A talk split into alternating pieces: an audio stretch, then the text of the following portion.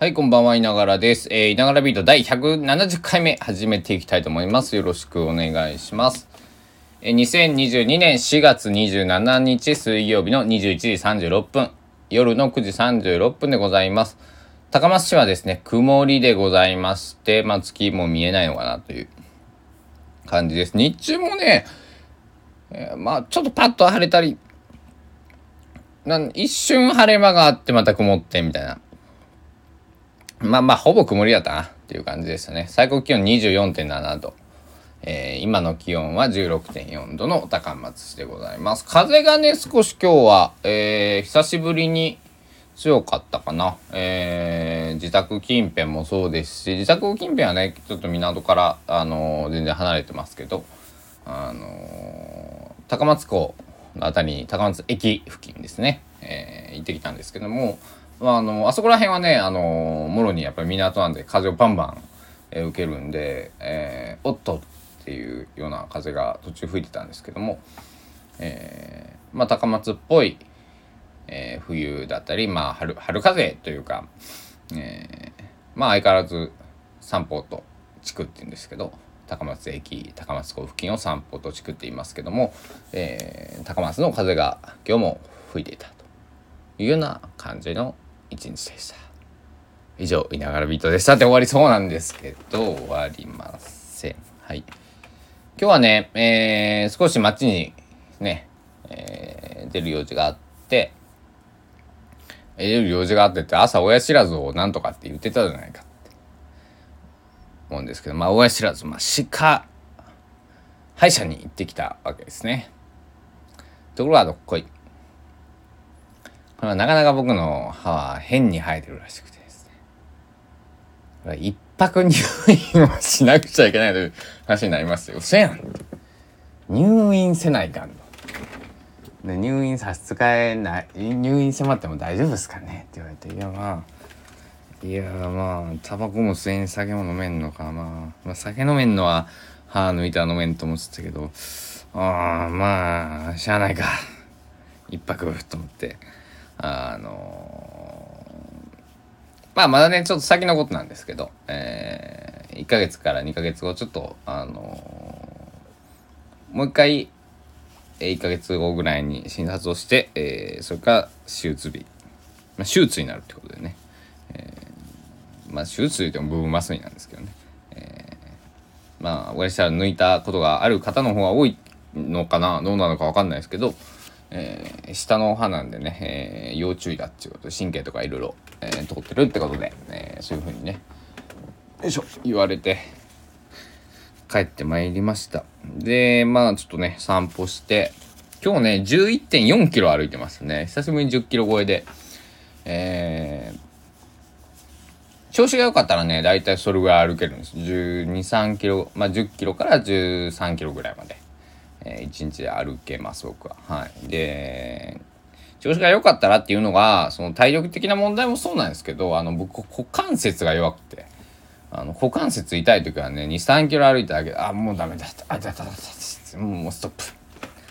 帰るとかあのちょっと座る休憩とかつって喫茶店入ったりまあどっかそこら辺座ったりね公園寄ったりとかするんですけどもう皆さんあのー、散歩しますでしょうか散歩人口ランニング人口みたいなのはねこの2年間でね、えー、コロナ禍で、まあ、増えたんじゃないかなと思うんですけど、まあ、散歩してたらねすごくね、えー、車とか自転車とかバイクとか、えー、公共交通とかね、えー、の中からでは見えない乗り物の中から見えない景色が見えるんでねあと裏路地とかねちょっとね、えー、昼間入ってみたりね、まあ、これまた夜入るのもねいいんですけど。まあ高松市ぐらいのなんだろう。まあまあ変な人に出くわすかもしれないんですけど。あの、まあ、そんなね深夜とか行かないんでね。あの行ってもこのぐらいの時間なんで、えー、まあ今まで僕は怖い思いをしたことないんですけど。あの変な人も出る時がね、えー、高松の町でも、えー、どの町でもあると思うんで。まあまあ夜はあんまりね、えー、おすすめしませんけども。裏路地入ってみたり。まあ裏路地というとねこう地元はねやっぱりねあの小さい小学校とか中学校の時に裏路地通ってこう自転車でね、えー、友達のおばあちゃん家行ったりとか、えー、なんだろ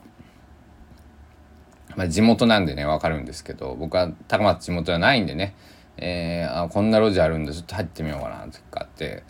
入って 100m150m 積んだ行き止まりだってこうのわ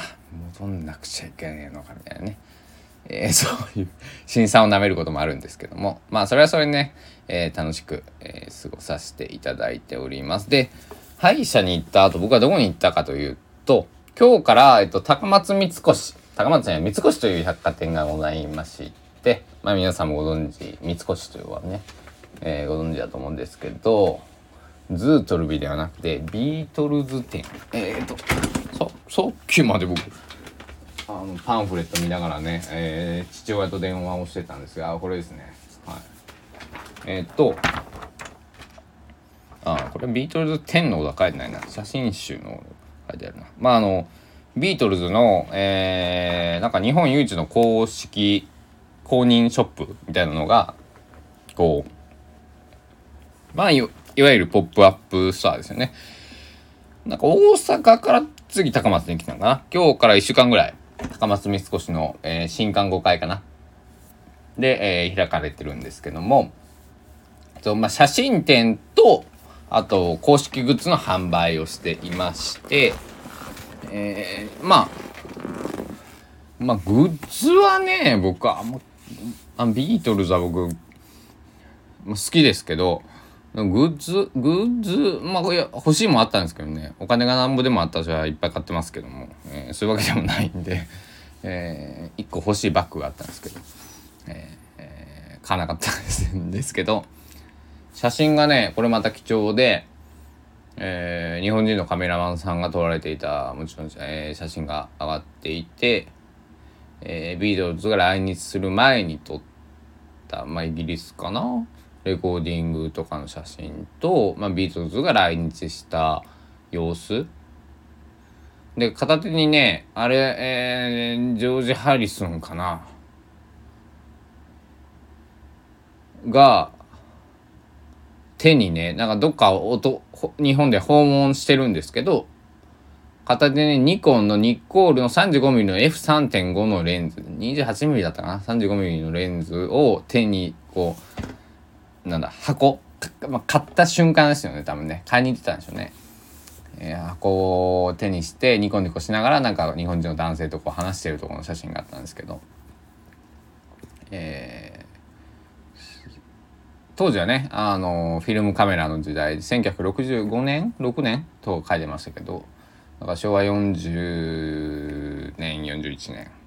の話ですね。だから、えー、何年前だ？567年前の話になると思うんですけど、えー、やっぱりその時はペンタックス朝日ペンタックスとか、えー、ニコン F F フォトミックを誰か持ってたな今日、えー、ビートルズのメンバー F フォトミック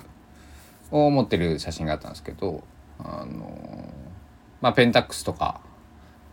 ペンタックスか当時はまあね、えー、ニコン F シリーズが多分世界的に売れてた有名だったんで、えー、本場、まあ、日本でね、えー、作られていたので日本に来て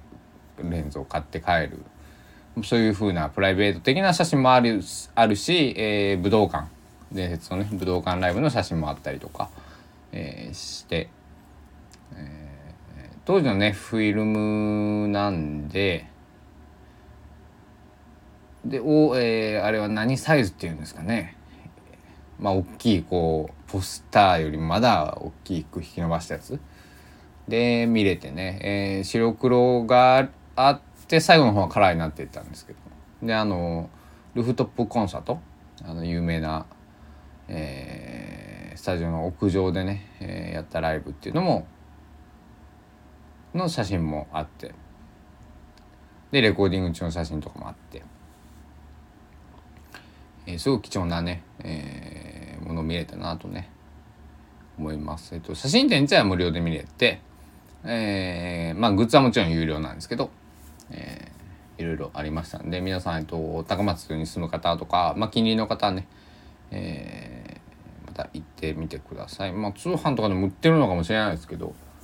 えー、結構ね僕何時ぐらいに行ったかな？夕方3時4時に行ったんですけど三越何時ぐらい開くんだろう？10時とか11時だと思いますけど朝の。そこそこ売れてて。はい、えー、やっぱりビートルズはすごいなーってね思いました。はい。で今日は何の話をしようかともうね歯の話とビートルズの話はしたんですけどまあゴールデンウィークじゃないですかもうすぐ。で僕は今までゴールデンウィークは関係ない年中無休みたいなねあのところで働いてきたんですずっと、えー、高校生のアルバイトの時からそういうとこで働いてて。まあ高校生のねアルバイトぐらいだったらこう、えー、休めたりしましたけども、えー、直近のね、えー、した仕事とかね土日祝日とか、えー、ゴールデンウィーク年末年始お盆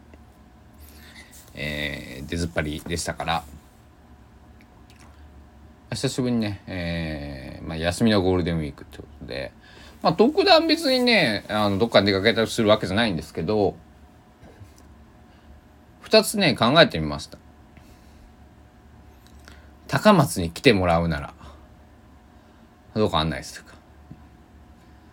もしくは僕の地元、高知県、まあ、高知市だったり須崎市に来てもらうなら、どこに案内するか。なんていうことを、えー、ちょっと考えてみたんですけど、ちょっと直前すぎますよね、この話するのね。もうちょっとね、4月の頭ぐらいにしてたらね、皆さんもこう、参考にしていただけたのかもしれないんですけど、えー、ねあのもう2、3日したら休みだっちゅうな、みたいなね、もう予定立っとるわっていう、えー、小屋さんの気弁なんですけど、えー、立っとるわってね、あのもういかんわ、みたいなね。今言うた今言ったっていかんわ。土佐弁で言うたら今言うた時間値や。っていうことなんですけど。はい。ごめんなさい。あの東京の方とかあのちょっと四国以外の方聞いてたら何が何だか分かんないと思うんですけど、えー、もう言ったって遅いよってことなことです。はい。でえっとね。まあ高知県っていう単位で見ると今春この4月末そうだね。ゴールデンウィークだったら、まあ、春花祭りっていうのがね、中央公園であったりとか、高知市中央公園であったりとか、えー、まあ、例年だったらね、広め市場行って、まあ、うまいもん食って、えー、なんだ、ちょっと自然に触れるコースとか、まあ、まあ、高知、高知県っていうのは、僕、まあ、思うんですけど、何もないのが、まあ、国民休暇圏っていうふうに名乗ってるぐらいなんで、あの、何もないのを楽しむ。何もないっていうのは、その、なんだろう、その商業的なものが、その東京とか大阪とか都市と比べるとないよっていう意味であって、えー、自然だったり、その、魚、えー、野菜、えー、例えば人間味もそうですけども、そういうものって、えっ、と、たくさん資源としてあります。なので、なんだろう、そういうふうなものに親しんでもらいつつ、ゆっくりしてもらう。だからまあ温泉なり、えー、夏だったら海、川。えー、まあ今だったらね、結構キャンプ場とかたくさんできています。はい。とか、うん、そうだな。で、やっぱり美味しいもの、魚だったり、えー、野菜だったり、えー、を食べていただいて、で、高知の美味しいお酒を飲んでもらって、もうゆっくりする。えー、自然に触れて、うまいもん食って、寝る。で、温泉入って寝る。まあ、温泉、ね。えー、そういう風な、えー、ツアーというかね、旅行スケジュールをお勧めします。だから、あのー、田舎の人が、まあ、僕ら四国生まれ育ちのものが、えー、東京とか大阪とか、まあ、旅行行こうと思ったら都会を目指して行って、なんか買い物、えー、じゃあ東京だったらね、渋谷、新宿行って、ね、銀座とか、行って、こうなんか買うとか、大阪だったらそうだな、梅村行って、梅田行って難波行ってみたいなね、えー、そういうのありますけど逆にね自然に触れていただいてね、まあ、そういう風な、えー、ルートをご提案するかな。まあ細かく言ったらもっとあるんですけど今日はちょっとはしょっときます。で、えー、僕は今住んでる高松市、まあ、香川県っていうくくりで言っちゃうと僕はあの全然わからないんで高松市というところで、えー、言うと、えー、高松も高松は自然プラスなんだろうなまあその今瀬戸内国際芸術祭2022が行われてますけども自然瀬戸内あとその海海っていうのもあの瀬戸内国際芸術祭まあ通称瀬戸芸っていうんですけども瀬戸芸は海の復権っていうのは、えー、キーワードにしていて、えー、まあこれまた海っていうのが瀬戸内海のことであります。えー、僕が生まれ育った高知県の太平洋とは全く違う海です。で、そして、うん、小さい島々があって、まあ、今ね、瀬戸大橋とかかかってるんでね、えー、ぴょんって行けますけど、まあ、船でね、行かなくちゃいけない、えー、船でしか行けない島々とか、えー、あと、そういうとこに、えー、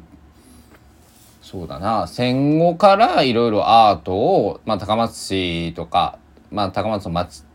とか香川県方なんだろう。陸の方ですね。だから島瀬戸内海の島じゃなくて陸の方からまずアートとか丹下健三さんとかね、えー、の建築物があったりとか、そういうものがあってでそこから、えー、瀬戸うち国際芸術祭は、まあ、島々にアートっていうので、うんと、僕が見た資料では1989年だったかな。だから30年ぐらい前からこう着想、島にアートみたいな着想があって、えー、人口減少とかこの島の魅力をみたいなね、ところがあって、えー、前回のね、瀬戸芸なんかは2019年でしたけども、えー、国外からのね、方がものすごく多くて、えー、ボランティアチームみたいなのがあるんですけど声火隊っていう。でそこに参加してくれた方も半数の方がね、えー、日本の国籍じゃない方、まあ、海外から訪れた方が多かったっていうことでね、えー、すごくその国際的にもね注目されるような、えー、お祭り芸術祭なんですけど、まあ、今年は、まあ、打って変わってね、えー、なんだろう国内えー、もっと言うとまあ近場、えー、高松市地元民とか、えー、本当にね近いこう四国中国、まあ、関西ぐらいかなの方をマーケティングとしてしてるんだろうかなどうなんかなってね僕は全然その関わってないんで分かんないんですけど、まあ、まあ海外の方はまあ今日もいたんですけどね。いたんですけどまあえー、多分ですけど、まあ、日本に住まれてる方なんだろうっていうね、えー、観光ビザ取ってくるような今ね来れるようななかなかタイミングじゃないだろうし。まあでもそれこそずっと初回から通ってくれていて例えば当時高松に住んでて、えー、瀬戸芸のタイミングでに、えー、高松に帰ってくるみたいな方もいらっしゃるのかもしれないですけどまあそれぐらい、えー、大きなイベントで、えー、まあそれをね今だった高松で、えー、ゴールデンウィーク過ごすんだった瀬戸芸をね、えー、楽しんでいただきつつまあもちろん従来通りの、えー、うどんとか骨付き鶏とか、え、そういうのもね食べてもらいながら、えー、高松もね結構あの温泉がね、えー、まあちょっと奥の方行かなくちゃいけなかったりするんですけどあったりとか、まあ、街中でもね全然温泉付きのホテルとかありますし、えー、海が見えるようなね高松駅そのさっき言ったサンポート地区の、え、JR 四国がやっているね、え、クレメントクレメントインとかっていうホテルからは海が見えたりとかしますから、えー、そういったところでね、えー、ゆっくりくつろいでもらって。まああの高知のその自然に触れるプラス高松はアートに触れていただく、まあ、高松市美市、えー、高松市美術館では今顔展っていうね、えー、特別展企画展やってますし、えー、香川県立ミュージアムでも、えー、戦後のデザインの、えー、展覧会やってますんでそういうのもね、えー、触れていただきつつ、えー、島瀬戸内海を味わっていただく。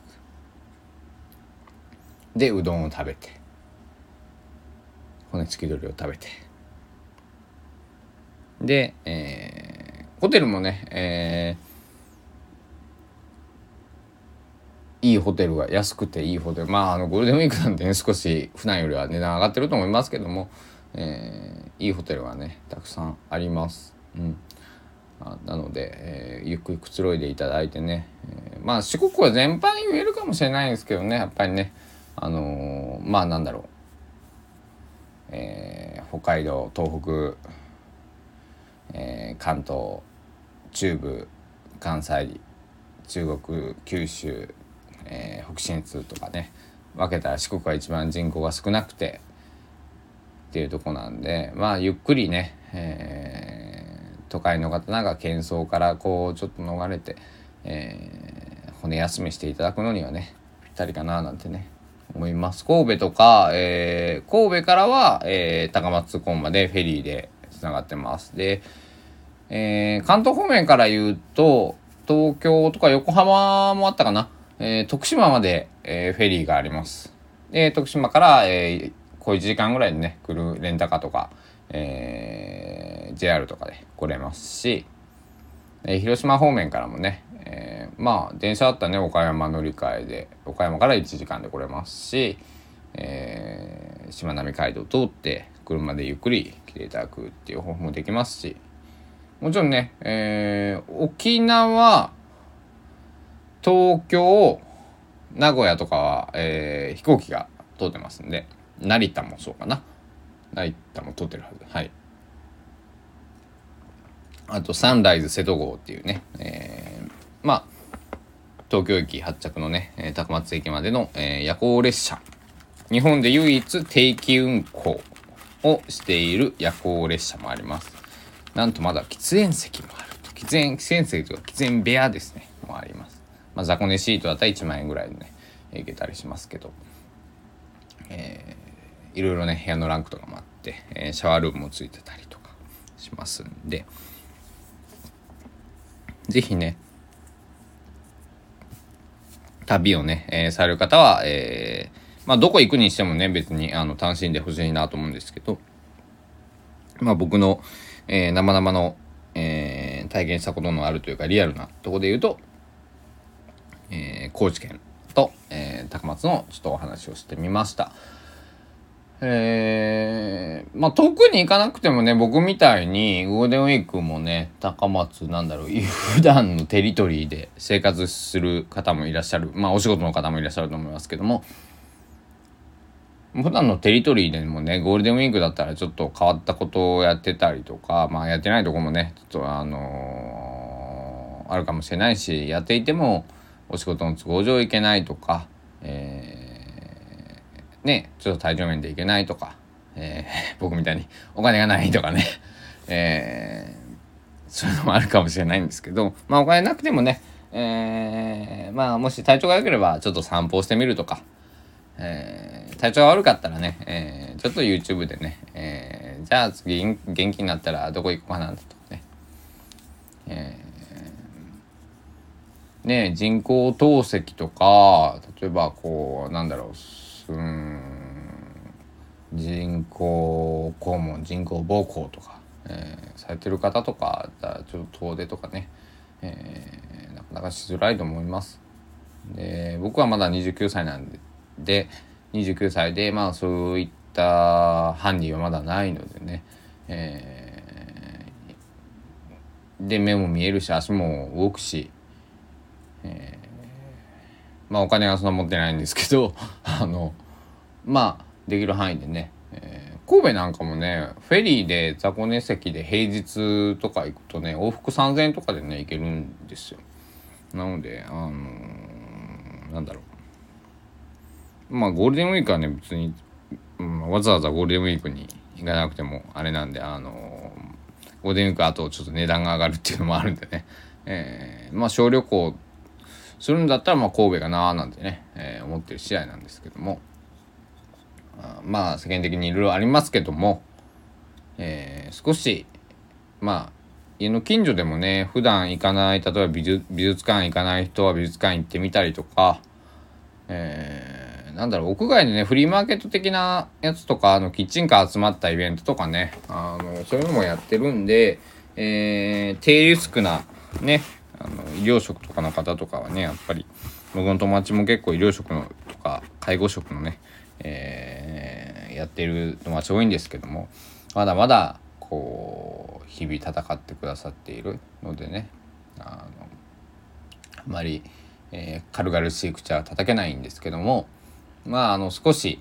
こうね低リスクなところに出かけて、えー、日々のねストレスをね和らげていただけたらねいいなーなんてね僕も思ってましたが友達がね、えー、結構ねあのありがたいことに香川にこうコロナ禍に入るまではね、えー、ちょこちょこ遊びに来てくれてた友達なんかもいるんですけどなかなかね、えー、それが今できない状況だし僕も、えー、高知帰るよ飲みに行こうぜって言えないようなね、えー、状況なんでまあ話だけでもね、話とか僕インスタとかにね、結構ストーリーズに、えー、バンバン写真上げてるんですけども、そういうのでね、まあちょっと旅行気分とか、まあ、あ、今度、まあ1年後、半年後、いつかがちょっと落ち着いたら行ってみようかな、なんてね、えー、思ってくれる方、えー、増えたら嬉しいな、なんて思っております。今日はこんなところですかね。えー、曲をあ作りかけの曲をまとめなくちゃいけなかったんですけど今日はもう一日散歩に費やしていろいろまあ散歩というかねリサーチというか綺麗な花にたくさん今日は出会ったので、えー、写真をいっぱい撮ってきたんですけど、えー、それでねもうあの全然いい一日でした。うん。え、昼間お酒飲まなかったし。まあアルチューみたいになってますけど。いやアルチューってなんだろうね。あの友達のお母さんをアルチューで亡くしてるからまあまあアルチューって言葉使いたくないけども。えー、そうだな。まあ暗い話はさておいて皆さんあの えー、明るくうまあ明るくできないとこもありますけども、えー、なんかねお気を紛らわしつつえー、なんか高松の話なんかだったら僕なんぼでもできますんでね。こんなあのー、たまに暗い話しちゃったりとかね、えー、するかもしれないですけど皆さんの何かになれば、えー、このねポッドキャスト「いながらビート」が皆さんの、えー、何かになればいいと大座から2回ました。思っておりますので是非またご清聴のほどよろしくお願いします。明日は12時からまた YouTube の生配信を見なくちゃいけないのでそれに合わせてスケジューリングをして、えー、とか感じらっというのがあるんで、えー、明日明日ということで備えたいと思います。ではでは瀬戸内海が誇る、うん、芸術都市高松から「ニャガラビート第170回目お届けしました。皆さんはどんな夜どんな一日を過ごしたでしょうか？もうすぐ4月も終わりますよ。悔いのない4月楽しんでください。ではお時間です。さよなら。ありがとう。